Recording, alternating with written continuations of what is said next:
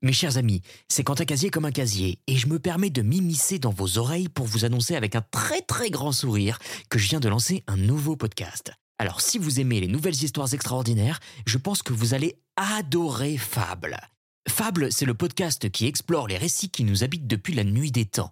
L'histoire d'Athéna, de Loki, de la reine Guenièvre, de Zeus, de Tristan Iseux, d'Anubis et d'Odin.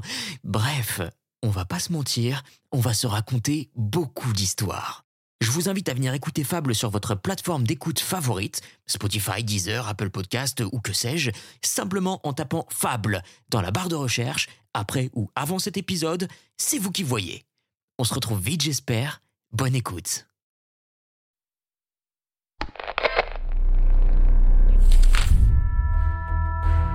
Bienvenue dans les nouvelles histoires extraordinaires. J'espère que vous allez bien et il vaudrait mieux car aujourd'hui nous continuons à avancer dans l'horreur avec notre chat noir. Si vous croyez avoir entendu le pire, je pense que vous n'êtes vraiment pas au bout de vos surprises, car si l'humain n'est pas capable de punir l'impardonnable, il se dit que des forces bien plus mystiques, elles, ont toujours une solution.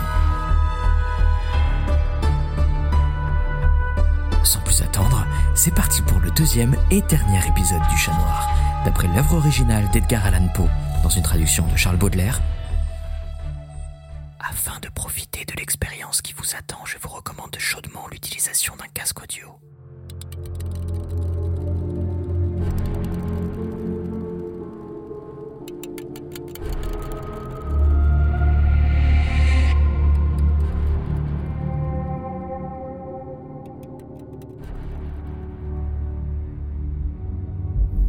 Chat noir.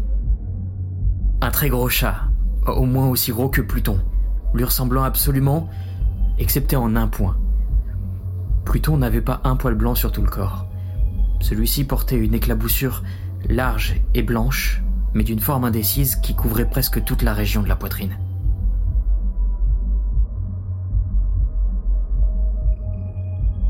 À peine l'eus-je touché qu'il se leva subitement, ronronna fortement, se frotta contre ma main et parut enchanté de mon attention. C'était donc là la vraie créature dont j'étais en quête. J'offris tout de suite au propriétaire de le lui acheter. Mais cet homme ne le revendiqua pas, ne le connaissait pas, ne l'avait jamais vu auparavant. Je continuais mes caresses et quand je me préparais à retourner chez moi, l'animal se montra disposé à m'accompagner.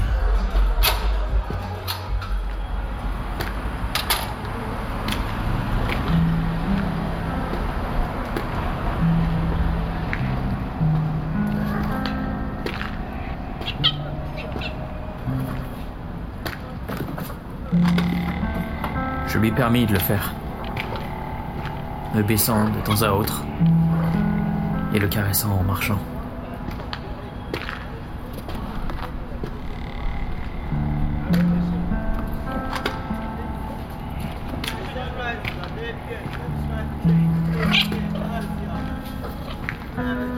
Quand il fut arrivé à la maison, il s'y trouva comme chez lui et devint tout de suite le grand ami de ma femme.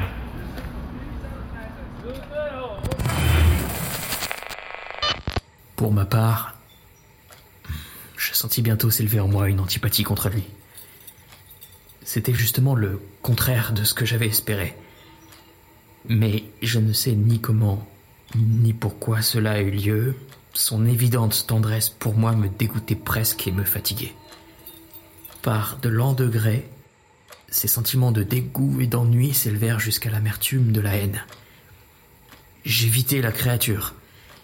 Une certaine sensation de honte et le souvenir de mon premier acte de cruauté m'empêchèrent de la maltraiter. Pendant quelques semaines, je m'abstins de battre le chat ou de le malmener violemment. Mais graduellement, insensiblement, j'en vins à le considérer avec une indicible horreur et à fuir silencieusement son odieuse présence comme le souffle d'une peste. Ce qui ajouta sans doute à ma haine contre l'animal fut la découverte que je fis le matin après l'avoir amené à la maison que Comme Pluton, lui aussi avait été privé d'un de ses yeux. Cette circonstance, toutefois, ne fit que le rendre plus cher à ma femme, qui, comme j'ai déjà dit, possédait à un degré cette tendresse de sentiment qui jadis avait été montrée caractéristique, et la source fréquente de mes plaisirs les plus simples et les plus purs. Néanmoins, l'affection du chat pour moi paraissait s'accroître en raison de mon aversion contre lui. Il suivait mes pas avec une opiniâtreté qu'il serait difficile de faire comprendre à l'auditeur et à l'auditrice. Chaque fois que je m'asseyais, il se blottissait sous ma chaise ou il sautait sur mes genoux, me couvrant de ses affreuses caresses. Si je me levais pour marcher, il se fourrait dans mes jambes et me jetait presque par terre. Ou bien, enfonçant ses griffes longues et aiguës dans mes habits, grimpait de cette manière jusqu'à ma poitrine. Dans ces moments-là, quoique je désirasse le tuer d'un bon coup, j'en étais empêché. En partie par le souvenir de mon premier crime.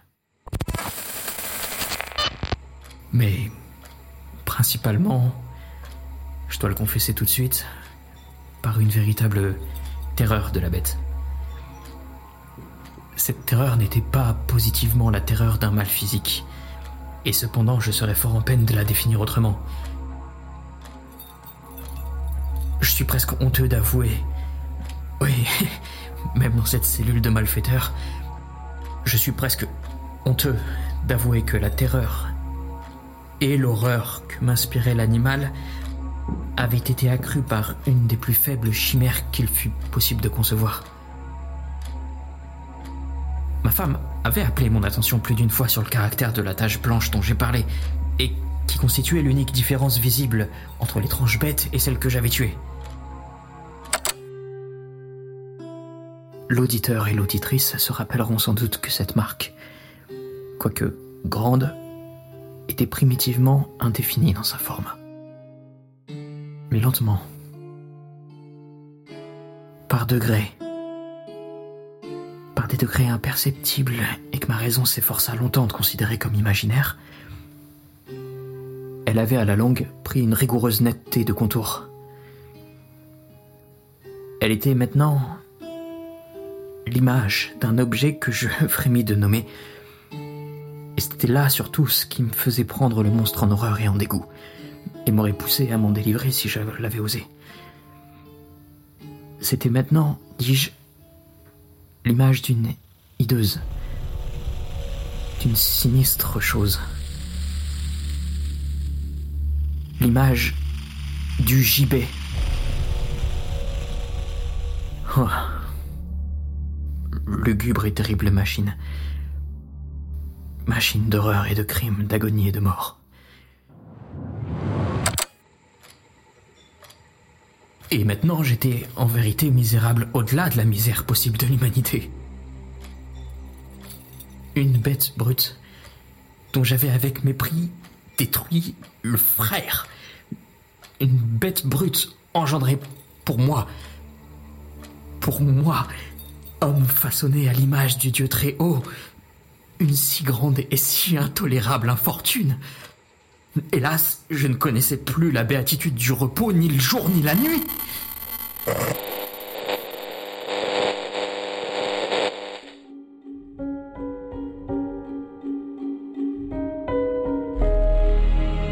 Durant le jour, la créature ne me laissait pas seul un moment. Et pendant la nuit, à chaque instant quand je sortais de mes rêves pleins d'une intraduisible angoisse, c'était pour sentir la tiède haleine de la chose sur mon visage et son immense poids. Incarnation d'un cauchemar que j'étais impuissant à secouer, éternellement posé sur mon cœur. Sous la pression de pareils tourments, le peu de bon qui restait en moi succomba. De mauvaises pensées devinrent mes seules intimes, les plus sombres et les plus mauvaises de toutes les pensées. La tristesse de mon humeur habituelle s'accrut jusqu'à la haine de toute chose et de toute humanité. Cependant, ma femme, qui ne se plaignait jamais, hélas, était mon souffre-douleur ordinaire, la plus patiente victime des soudaines, fréquentes et indomptables éruptions d'une furie à laquelle je m'abandonnais dès lors aveuglément.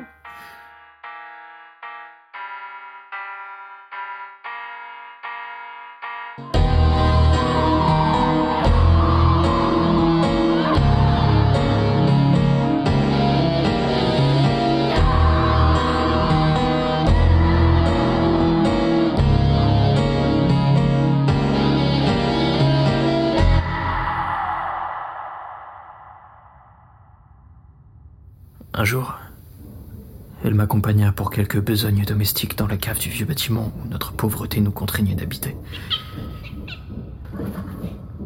Le chat me suivit sur les marches roides de l'escalier, et m'ayant presque culbuté la tête la première, m'exaspéra jusqu'à la folie. Levant une hache, en oubliant dans ma rage la peur puérile qui jusque-là avait retenu ma main, j'adressai à l'animal un coup qui eût été mortel s'il avait porté comme je le voulais. Mais ce coup fut arrêté par la main de ma femme. Cette intervention m'aiguillonna jusqu'à une rage plus que démoniaque. Je débarrassai mon bras de son étreinte et lui enfonçai ma hache dans le crâne.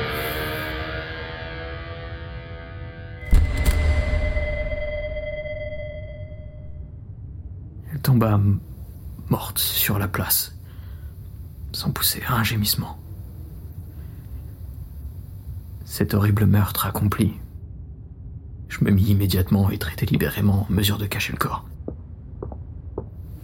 Je compris que je ne pouvais pas le faire disparaître de la maison, soit de jour, soit de nuit, sans courir le danger d'être observé par les voisins.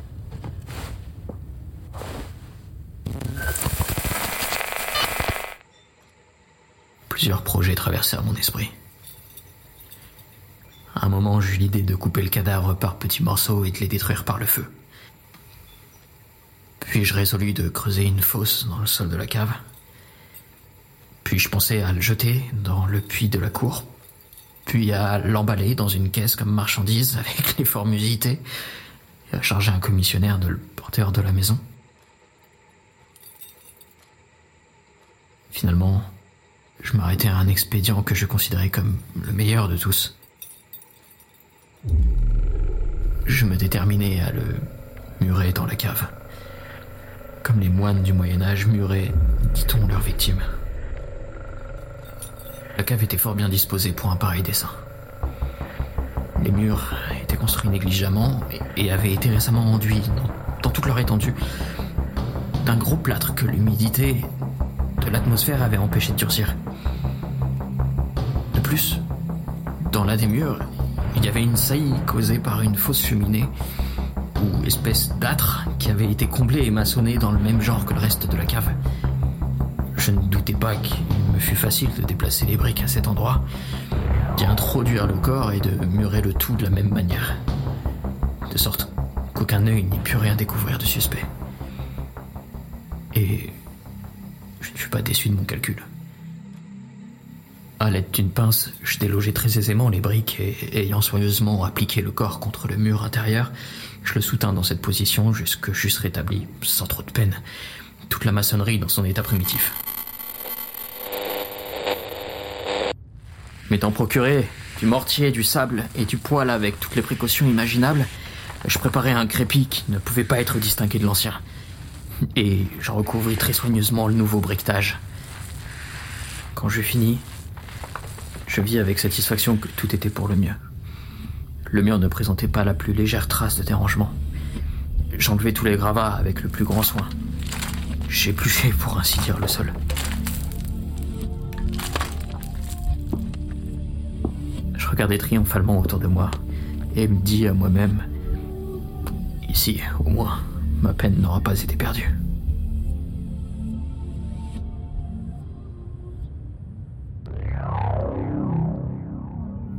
Mouvement fut de chercher la bête qui avait été la cause d'un si grand malheur. Car, à la fin, j'avais résolu fermement de la mettre à mort.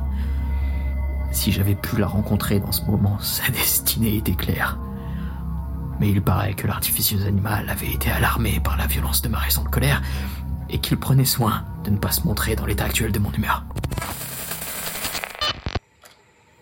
Il est impossible de décrire ou d'imaginer la profonde, la, béate sensation de soulagement que l'absence de la détestable créature détermina dans mon cœur. Elle ne se présenta pas de toute la nuit. Et ainsi, ce fut la première bonne nuit depuis son introduction dans la maison que je dormis solidement et tranquillement. Oui. Je dormis avec le poids de ce meurtre sur l'âme. Le second et le troisième jour s'écoulèrent et cependant mon bourreau ne vint pas. Une fois encore, je respirais comme un homme libre. Le monstre, dans sa terreur, avait vidé les lieux pour toujours. Je ne le verrai donc plus jamais. Mon bonheur était suprême. La criminalité de ma ténébreuse action ne m'inquiétait que fort peu. On avait bien fait une espèce d'enquête, mais elle s'était satisfaite à bon marché. Une perquisition avait même été ordonnée. Mais naturellement, on ne pouvait rien découvrir. Je regardais ma félicité à venir comme assurée. Le quatrième jour depuis l'assassinat, une troupe d'agents de police vint très inopinément à la maison et procéda de nouveau à une rigoureuse investigation des lieux. Confiant néanmoins dans l'impénétrabilité de la cachette, je n'éprouvais aucun embarras. Les officiers me firent les accompagner dans leurs recherches. Ils ne laissèrent pas un coin, pas un angle inexploré. À la fin, pour la troisième ou quatrième fois, ils descendirent dans la cave. Pas un muscle en moi ne tressaillit. Mon cœur battait paisiblement comme celui d'un homme qui dort dans l'innocence. J'arpentais la cave d'un bout à l'autre. Je croisais mes bras sur ma poitrine et me promenais ça et là avec aisance.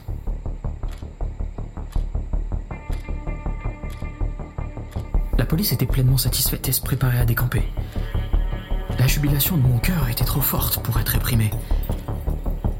Je brûlais de dire au moins un mot, rien qu'un mot, en manière de triomphe, et de rendre deux fois plus convaincu leur conviction de mon innocence.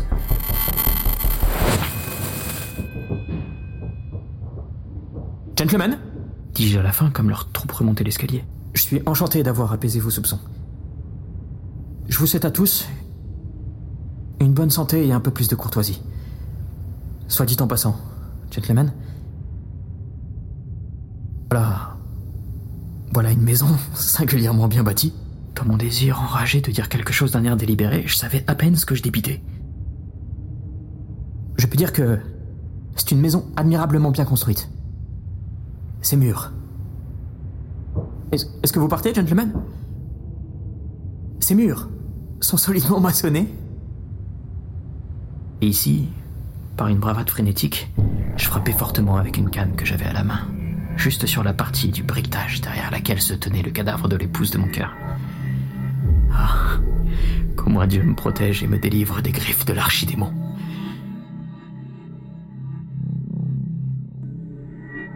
À peine l'écho de mes coups était-il tombé dans le silence qu'une voix me répondit du fond de la tombe. Une plainte. D'abord voilée et entrecoupée. Co- comme le sanglotement d'un enfant. Puis, bientôt, s'enflant en un cri prolongé, sonore et continu, fait anormal et anti-humain.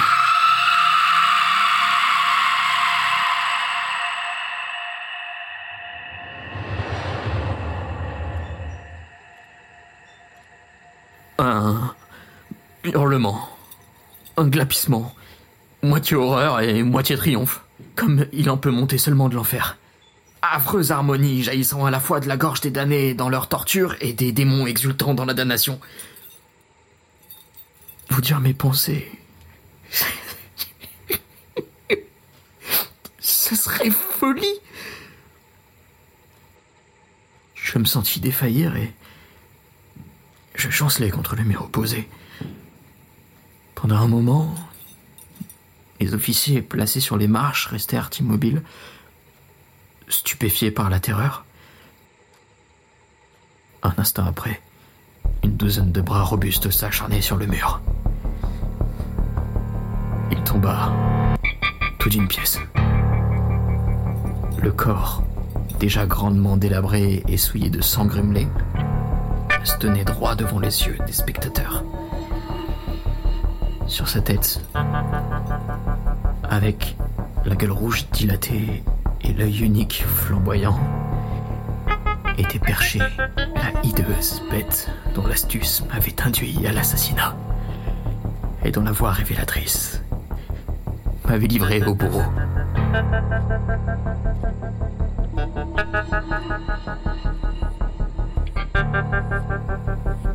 Je vais murer le monstre dans la tombe.